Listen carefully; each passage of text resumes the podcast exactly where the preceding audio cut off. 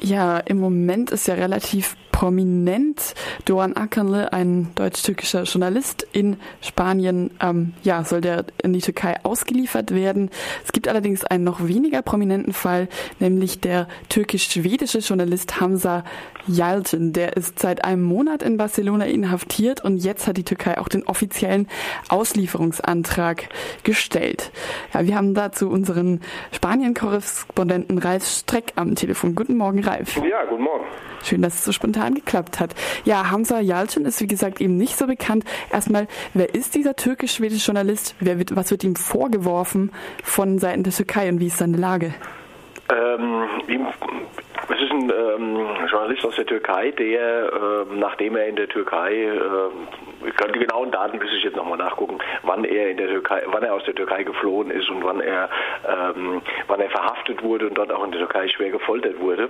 Auf jeden Fall ist er nach äh, Schweden geflohen und die Türkei wirft ihm, das ist ja so der Standardvorwurf, der so allen ähm, seit dem sogenannten Putsch äh, gemacht wird, Terrorismus vorgeworfen. In ihm, in seinem Fall geht es ähm, um eine kommunistische ähm, Organisation der Türkei, wo er angeblich sogar äh, Führungsmitglied sein, sein soll, die auch einen bewaffneten Arm hat.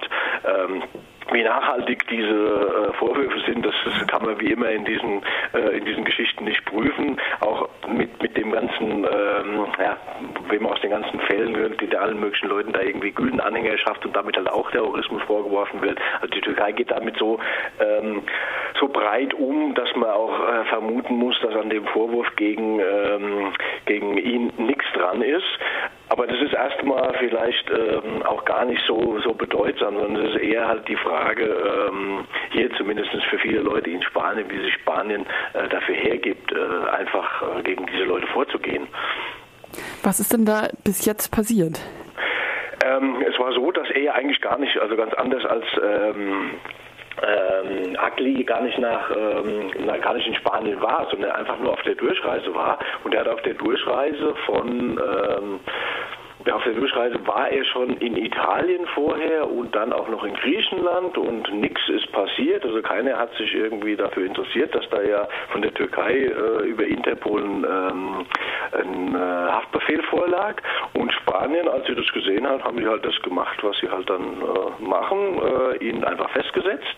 Äh, und er sitzt anders jetzt als unser deutscher Kollege ähm, weiterhin in Auslieferungshaft. Und Situation ist halt für ihn ähm, einigermaßen kompliziert, würde ich mal sagen, weil äh, man merkt natürlich schon an dem Fall ähm, unseres deutschen Kollegen, wie der deutsche Druck darauf äh, auf, auf, Spanien dafür gesorgt hat, dass äh, er relativ schnell freikam.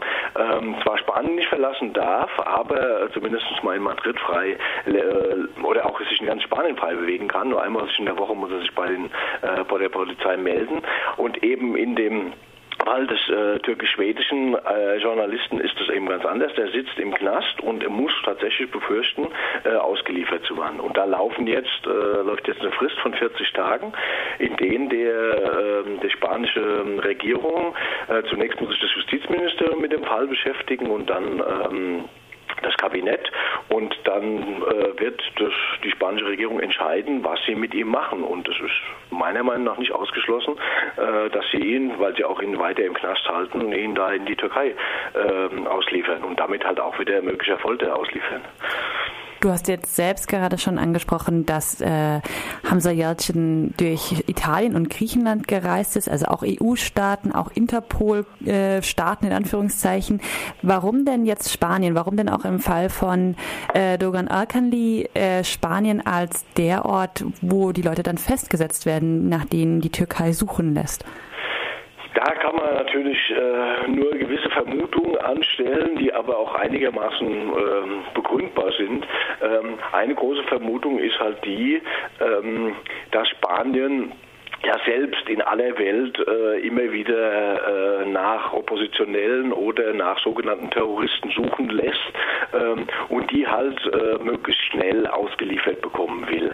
Äh, wir hatten ja den Fall ähm, von äh, Thomas Elgoriaga, der ähm, 15 Jahre lang in Freiburg im Exil gelebt hat, unter einem falschen Namen und an der Uni gearbeitet hat, ähm, der dann ja auch, ähm, da hat zum Glück der deutsche Richter ähm, aufgrund der, der ähm, Auslieferungsgesuche äh, angeordnet, dass er nur nach Frankreich ausgeliefert wird. Also der wurde damals gesucht wegen ETA-Mitgliedschaft ähm, und auch in Frankreich wurde er schon mal in Abwesenheit dafür verurteilt. Aber da hat der Richter angeordnet, dass die Auslieferung nur nach äh, Frankreich stattfindet, weil eben auch in, in dem Fall äh, Spanien vorgeworfen wurde, äh, ihn schwer gefoltert zu haben. Und da hat der Richter, zumindest der deutsche Richter, klar gemacht, okay, nach Frankreich äh, ist okay, aber die Franzosen dürfen ihn nicht weiter, weiter äh, ausliefern.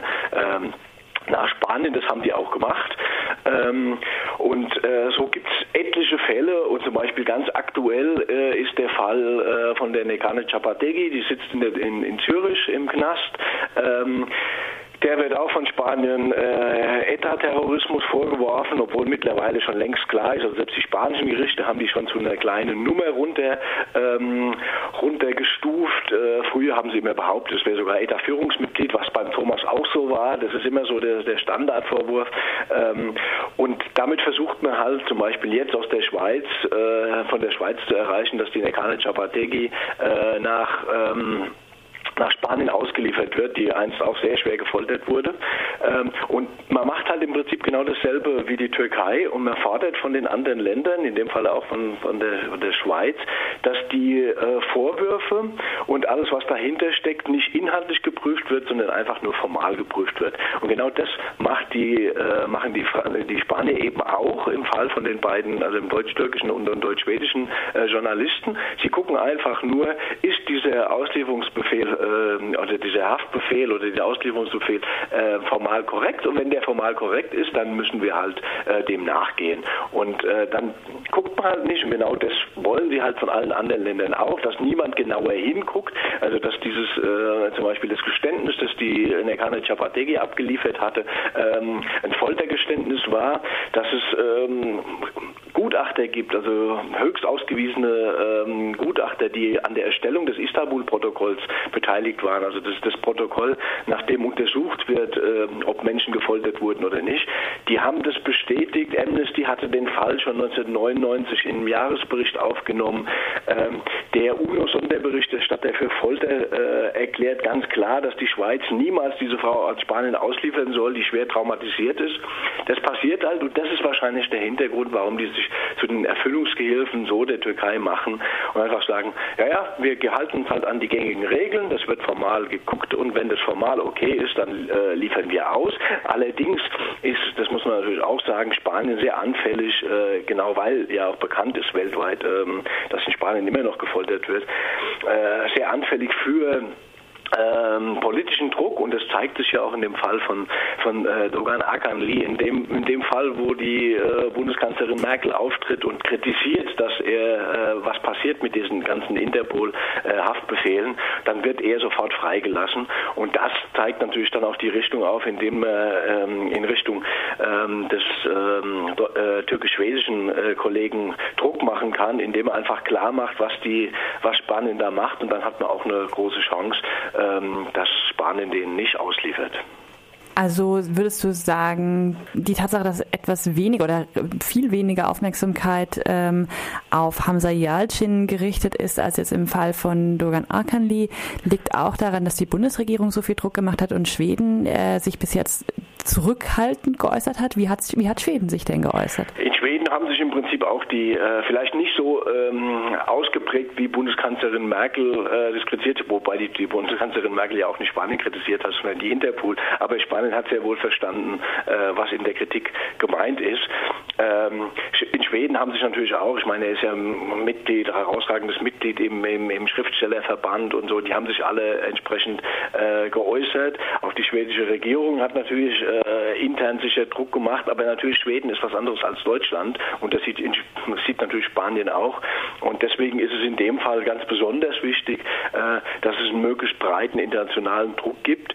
Ähm, damit kann man natürlich auch gleichzeitig weiter Druck, ähm, ausüben auf Spanien wegen Dogan Akanli, weil bei dem ist es ja auch nicht ausgemacht, nur weil er jetzt erstmal freigelassen wurde, dass er nicht ausgeliefert wird, sondern äh, man sollte die Fälle gemeinsam betrachten und auch äh, klar machen, äh, Spanien, dass Spanien äh, sich nicht äh, in der Form äh, zu einem Handlanger von der Türkei machen lassen kann. Also einfach, dass sich niemand mehr traut, dann durch Spanien zu fahren, also weil er immer befürchten muss, dass da irgend so ein merkwürdiger Haftbefehl, den die Türken einfach reinstellen können und dann formal begründen, dazu führt, dass die Leute dann äh, in die Türkei ausgeliefert werden oder auch an, an andere Länder vielleicht noch. Ähm, und das denke ich, ist der, einzige Weg, den man machen kann, ist da eine möglichst große Öffentlichkeit schaffen und Druck auf Spanien auszuüben, äh, dass diese Geschichten halt aufhören in Spanien zumindest mal passiert ist. Also es gibt äh, sehr großen Einsatz für, von, von allen möglichen Seiten für die beiden äh, Journalisten und Schriftsteller. Ähm, aber ich denke, international ist das, ist das sehr wichtig, weil ähm, was so in Spanien läuft, interessiert die spanische Regierung äh, die Rechte oft relativ begrenzt. Ähm, was international dann passiert, ist eine ganz andere Sache und da gucken die sehr, sehr viel genauer drauf, weil sie halt auch wissen, dass sie mit ihren Foltergeschichten und so viel ähm, Dreck am Stecken haben haben. Und da wollen sie natürlich auch nicht, dass der zu, da zu stark drauf geschaut wird, äh, weil da hat man ja auch jahrelang drüber geguckt in der, äh, in der EU. Und von daher sind sie da relativ sensibel und da kann man dann auch sicher was machen. Ja, also gemischte Aussichten für Hamza Yalcin, türkisch-schwedischen Journalisten und auch Duran Ankande, deutsch-türkischen Journalisten, die beide ja einer Auslieferung an die, in die Türkei gegenüberstehen. Vielen Dank für diese Einschätzungen an unseren Korrespondenten Ralf Steck.